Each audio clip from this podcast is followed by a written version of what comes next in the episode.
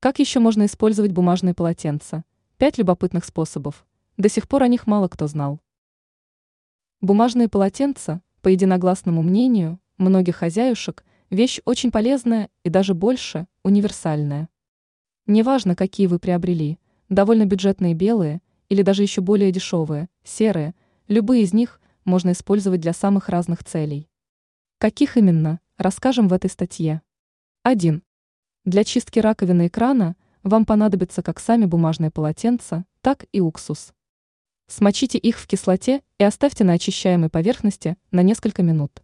Затем протрите раковину и кран до блеска. 2. Бумажные полотенца также могут помочь сохранить свежесть зелени, такой как укроп или петрушка.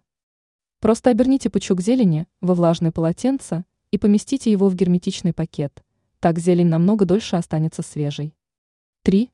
Благодаря полотенцам дольше сохранит свою свежесть не только зелень, но и салат. Оберните его в бумагу перед тем, как положить его в холодильник.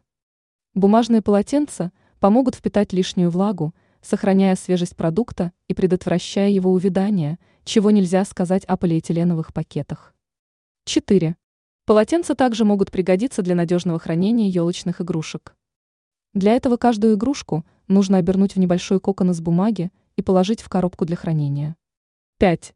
Наконец, при жарке с использованием подсолнечного масла вы можете обернуть бутылку бумажным полотенцем и закрепить его канцелярской резинкой, чтобы предотвратить жира.